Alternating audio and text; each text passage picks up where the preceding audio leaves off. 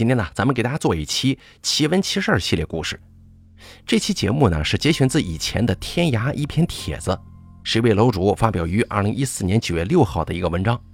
他帖子的名字叫做《我被借尸还魂了》，到底什么内容？咱们接着往下说。我要说的这件事情啊，很奇怪，因为就发生在我的身上。五年了，至今为止，我还觉得是一场没醒的梦。现在的家人曾把我送去第三人民医院，我被鉴定为精神分裂症。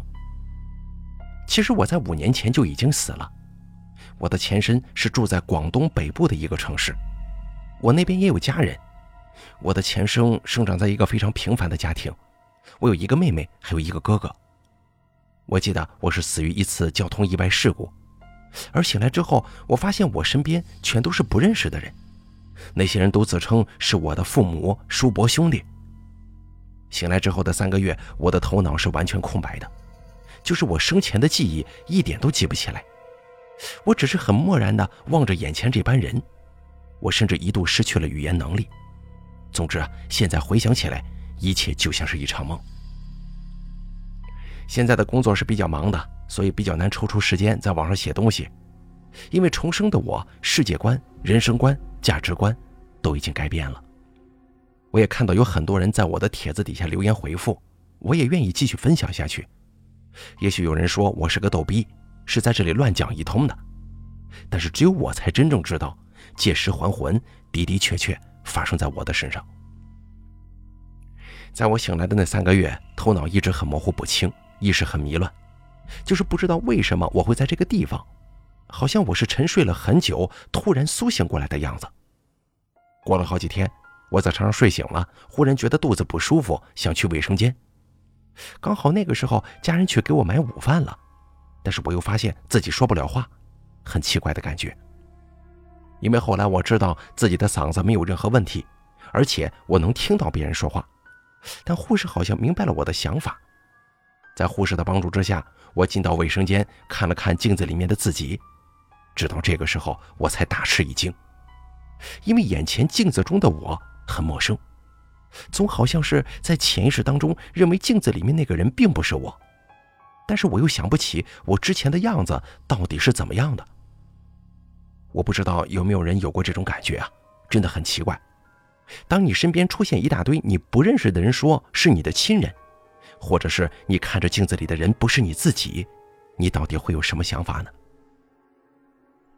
当我所谓的父母买好饭回来之后，发现我能够走动了，赶忙过来搀扶我，因为那段时间我的头还是很晕。总之，那三个月就像是一场梦，在那段时间具体发生了什么，我也很难回忆了。就我现在的亲人说，我是醒来三个月左右才开始说话的，而我的记忆当中是忽然有一天，我觉得自己脑子不是很晕了，而且还可以出声说话了。我说的第一句话是“我是谁”。当时身边的亲人都哭了，我只听到一个女的哭着说：“儿啊。”你叫阿晓，当然了，这是我的化名，谅解一下，我不敢用真名发上来。我叫阿晓。然而，我有一种感觉，好像我也真的是叫阿晓，而且我逐渐开始觉得身边的那些人都好像见过。按照我现在的理解，就是我的灵魂进入到了这个阿小的身体，而阿小的大脑跟他所有物理器官都保留着对他自己生活的记忆。但我又绝对可以肯定，我不是阿小。这种觉得自己好像是一个人，又觉得自己好像是另外一个人的感觉，恐怕在座诸位是没法想象的。而且那个时候，我还以为自己真的精神分裂了。现在介绍一下我目前的一些基本身份信息吧。我现在的名字叫某某小，现年二十八岁。我现在的身份证显示我是八八年四月份出生的。我现在在广东西部的某个城市生活着。对于现在的我是怎样进到医院的，想必大家肯定有一个悬念。我现在就告诉大家，我进入这家医院源于一次工作事故。五年前的我是一名发型师，在站上二层的顶部挂优惠横幅的时候，不小心摔下来了。据说那个地方真实的高度有五点四米多，而且我是头部先坠地的。后来我就不省人事了。据我的亲戚朋友说，我被送到医院抢救，出现过两次心脏停止跳动，医生那个时候已经下了病危通知书了。可是最后护士走出来对我的家人说，我的脉搏又回来了，之后就是生命体征逐渐稳定，但是也是处于一种重度昏迷的状态，这种状态一直持续了五十一天。而这些呢，都是我现在的家人亲戚告诉我的。据说我爸妈那个时候都哭晕过去了。而我现在的家庭比较富有，老爸是商人，搞批发服装之类的，拥有自己的公司；而妈妈是某家酒店的会计主管。我还有一个大我十岁的姐姐，已经出嫁了。我经历过了五十一天的重度昏迷，还有三个月在医院的疗养，我终于可以回到我的家了。虽然说能走动了，但还是需要别人的搀扶。我家没有升降机，所以我是被我老爸的司机背着上去的。然而进到家里一看，我有一种非常奇怪的感觉。我的感觉就是我从来没有到过这个地方啊，但是这里却给我一种似曾相识的感觉，非常奇怪。家里的每一处地方我都能感到自己没见过，但是见到了却有一种熟悉的感觉。但我完全可以肯定，这个地方不是我的家。可是我完全没有办法想起我之前的家在哪儿。诸位，你们知不知道失忆是一种怎样的滋味呢？就是你很努力的去回想某件事情，你想不到，那么几天通宵你都会在想，你会一个人坐在椅子上、床上、阳台上、公园里的石凳上面，一直想，一直想，但你就是没有办法找到答案。后来渐渐又过了两个月，我不用别人搀扶了。不用拐杖的帮助，我已经可以走路了。这个时候最开心的就是我现在的爸妈。而一件更加奇怪的事情发生了，就是我忽然想到，现在我面前的老爸曾经受过一次意外伤害，要用拐杖搀扶行走过。忽然想到这个情景，我立马开口跟老爸说：“老爸，你之前是不是也受过伤，用过拐杖啊？”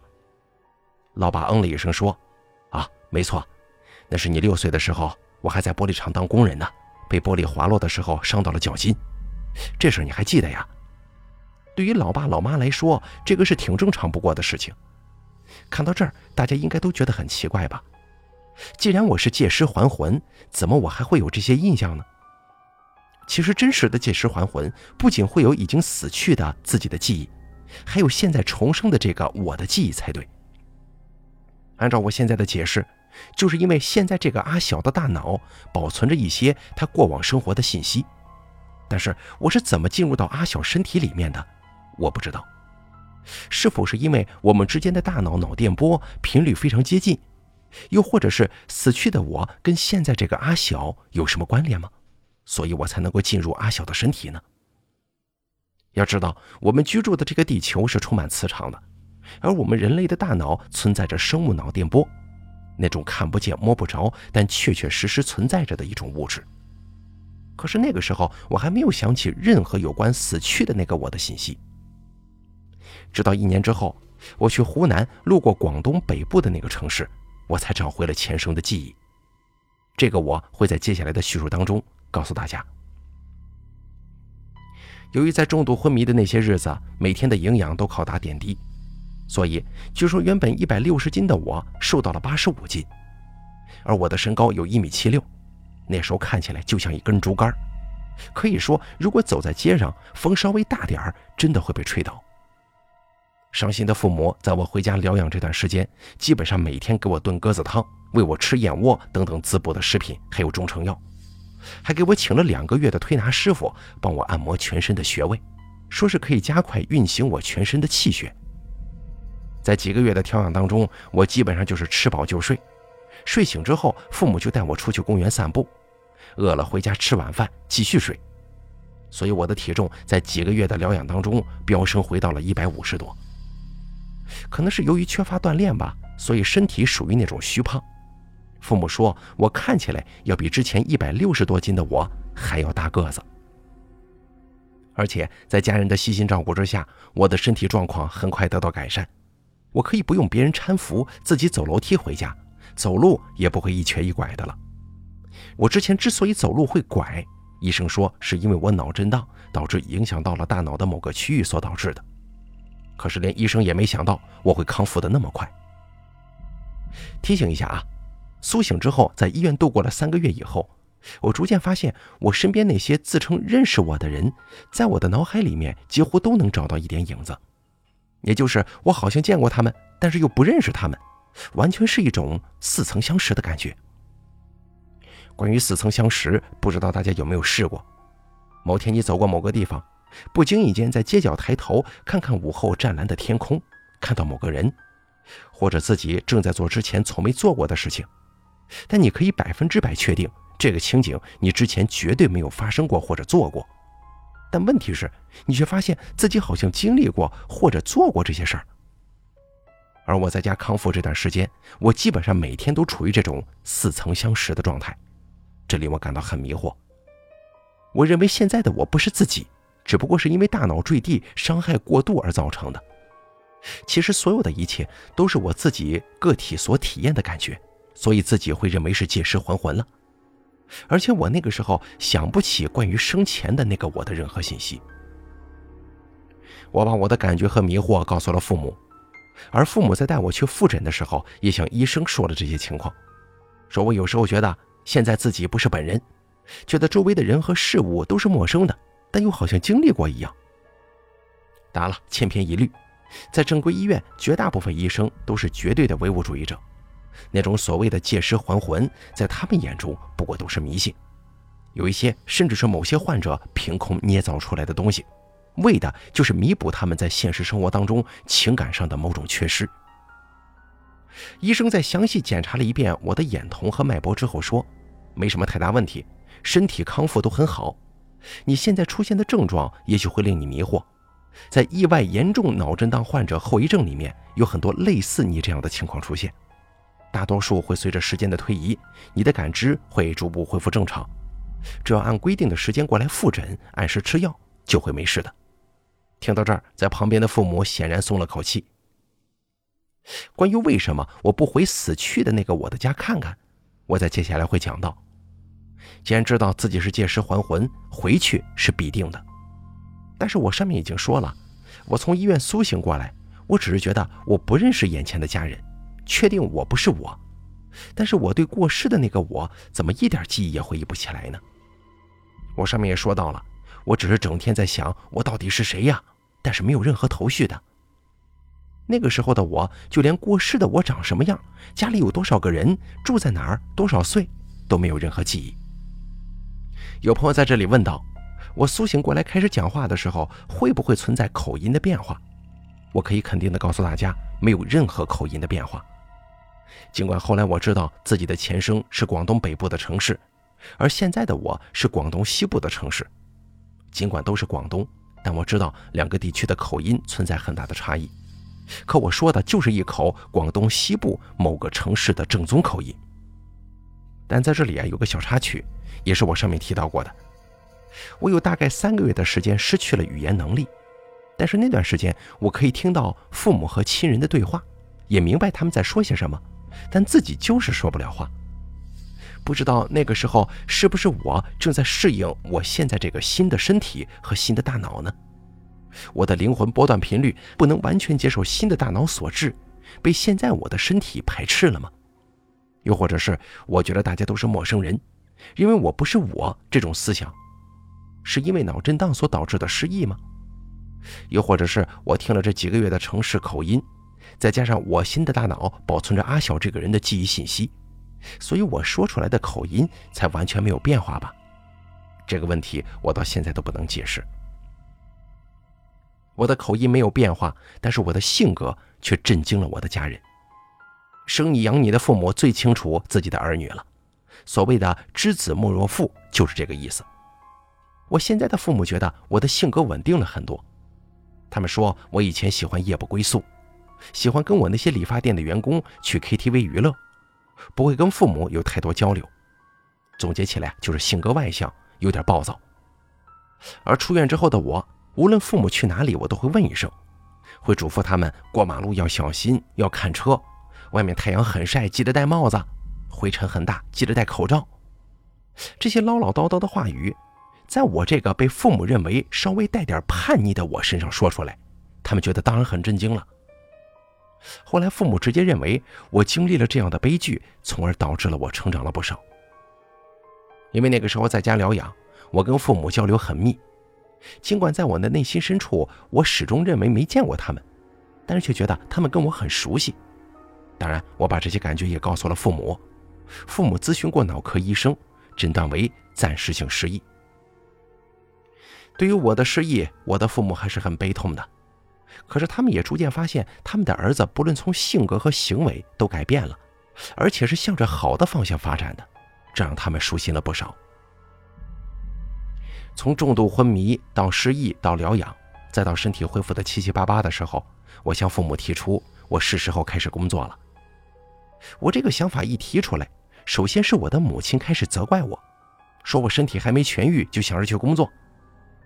其实我的母亲是害怕我又回到那些猪朋狗友身边呢，变回那个令他们心痛的儿子。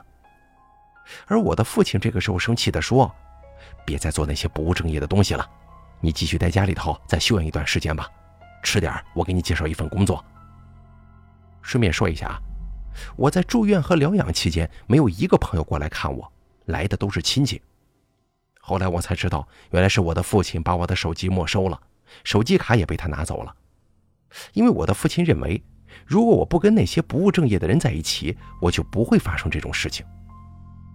而那个时候，我开始逐渐有了记忆，这些记忆不是关于死去那个我的记忆，而是现在这个我的记忆，包括我可以叫出一些亲戚的名字，还有我知道自己抽屉里的钥匙放在哪里，甚至有时候浮现出我小时候的一些印象。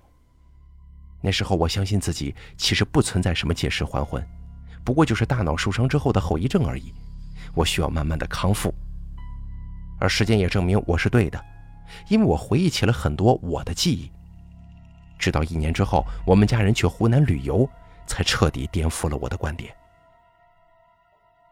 自从出事苏醒到能走动以来，我就一直在家休养。虽然期间很想出去工作，但是我就是说服不了父母。父母说我没有完全康复。起码让我后脑那个坑长出头发再去工作也不迟啊！从那次出事以来，我后脑有个地方已经长不出头发来了，幸好那个坑不是很大，而且我后脑的头发留长点的话，刚好能盖住那个地方。就这样差不多一年吧，在父母细心的调理之下，还有我自己不断的做户外运动，身体已经无大碍了，蹦蹦跳跳的完全没问题。只不过就是吃了一年的西药，感觉自己出虚汗很多而已。当然，那个时候我是已经完全认定我对父母的不认识，以及我认为现在的我不是我的感觉，完全是因为大脑受到重伤所致。而且我已经开始记得我以前的很多东西了，那些都不是子虚乌有的，而是实实在在发生在现在这个我身上的往事。但是事情的发展却把我给震惊了。原因是我们全家的一次外出旅游。因为我从出事以来那段时间，全家都倍感精神压抑，完全没有一刻放松。爸爸提议来一个家庭自驾游吧，好好的放松一下我们的身心。而且爸爸早就已经把旅游路线完全规划好了，就是一直北上的旅游路线，一直到湖南那边，顺便也去看一下我姐姐还有姐夫。姐姐嫁去湖南已经七年了。在我出事那段时间，姐姐跟姐夫过来这边看我。后来姐夫因为家里经营的蛇场出了一点小状况，一个月之后走了，而姐姐却等到我能够开口说话，看到我没多大问题了，才回的家。更重要的是，姐姐的第二个孩子已经出生三个星期了。我跟父母就是借着这个旅游的机会，顺便去探望一下姐姐跟那个新出生的孩子。于是自驾游就这样开始了。我们每去到我们旅游计划的城市，都会玩一天，住一晚酒店，第二天继续出发。但是，当我们继续北上的时候，已经到了旅游计划的倒数第二个城市那会儿，我却忽然发现自己忧郁了起来。各位都知道忧郁的滋味是怎么样的吧？就是忽然之间感到很不高兴，心很空虚，好像自己快要死去的那种感觉，有点害怕。但大部分的心情是不舒畅，感觉难以形容。就好像一下子觉得这个世界没什么希望那种。当时父母留意到我一下子沉默了，而且脸色变得很阴暗，立马停车找了个旅馆休息。爸爸问我怎么回事，是不是身体哪里出问题了？当时的我不知道怎么回事，一下子呕吐了出来。这个情景顿时把父母吓呆了，因为父母认为我是不是又受到了脑外伤的后遗症影响。我呕吐之后就是一阵抽搐，全身的那种，但心情还是很忧郁。后来不知道为什么我就忽然哭了，而且还是泣不成声那种。按照后来医生的解释。可能是我在服用了近一年的药物，开始出现副作用，导致自己出现的忧郁。而自己在经受到了那么大的变故，内心的某种情感一直被压抑着，所以在遇到某种情景，自己的潜意识就开始找机会宣泄。当然，我不是很认同那位精神科医生的话，因为这种忧郁来得太突然了，可以说是一下子的一瞬间就来了，我根本就毫无准备。在哭泣到抽搐、严重的呕吐之后，我开始觉得全身没力气。我甚至呕吐出了一些很奇怪的东西，那东西是苦苦的，而且是黑色的液体。一开始我还认为是中药，但我已经一个月没喝了呀。而且我还不能站立。我的父母觉得事态严重了，立马送我到那个城市的人民医院，并把事情的细节告诉给了医生。那个时候我的意识还是清醒的，可以记得发生的一切事情。但是后来我又开始哭泣起来了，是很伤心的那种哭，随后出现了烦躁不安。直到现在我也不能明白我那个时候为什么会那样伤心和忧郁。医生给我打了镇静剂，妈妈在旁边哭，而爸爸抱着我，慢慢的我就昏睡过去了。昏睡过后，我醒来说的第一句话就震惊了待在身边的所有人，包括我的姐姐姐夫也过来了。我问他们：“你们都是谁呀？”我不认识在场的所有人，我记得我当时醒过来的时候，的确不认识他们。我还说了自己是哪个地方的，哪个市，哪条街，多少号，我都说得出来。那个时候我就拼命的想离开这个地方，因为当一个人被一群不认识的人围着，而且他们还对着你哭的时候，你会感觉到非常害怕。特别是自己记得过世的那个自己的记忆的时候，回想起来特别怪。之所以一开口问他们是谁，是因为我在昏睡的过程中，像是经历了另外一种人生，我像是去到了另外一个世界，那个世界有我自己的家人。后来我才知道，这个是过世的我的记忆，而且过世的那个我曾经就住在广东北部的这个城市。按照我自己的理解是，过世的那个我曾经在这个城市里面生活过，由于地磁的关系。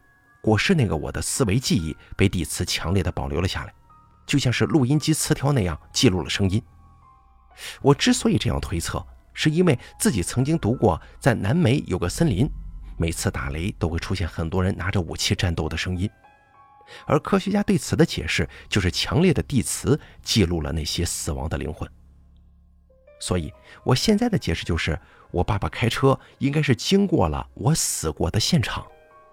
因为地磁保留着我的灵魂，而那个我跟现在这个我本来脑电波频率就很一致。这个巧合使得过世的我一度占领了我的意识物理载体，也就是我的大脑，所以我才会出现过世的我的那些情景和记忆。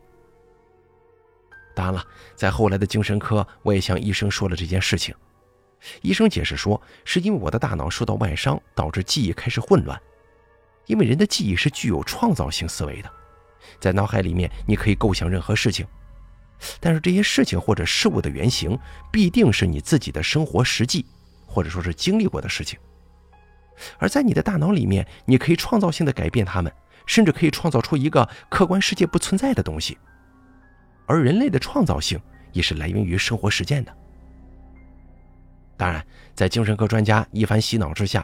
我当时接受了那个精神科专家的观点，因为我不断的说我是某个城市的某条街多少号的人，但当地人说没有那条街。那个时候的我不得不让自己信服，其实这一切的一切都是源自于我的幻想。在觉得周围人都很陌生的情况之下，那个时候的我立马拔开打点滴的针管往外跑。那个时候就我的爸爸还有医生拦着我，因为我大喊大叫。那会儿我心里感到非常害怕，因为根本不知道发生了什么事儿。再后来，家人联系了人，把我带回到广东西部那个城市了。之后，我就进入了精神科，开始了长久的住院生活。好了，这个故事呢，咱们就讲到这儿了。感觉真的挺邪乎的。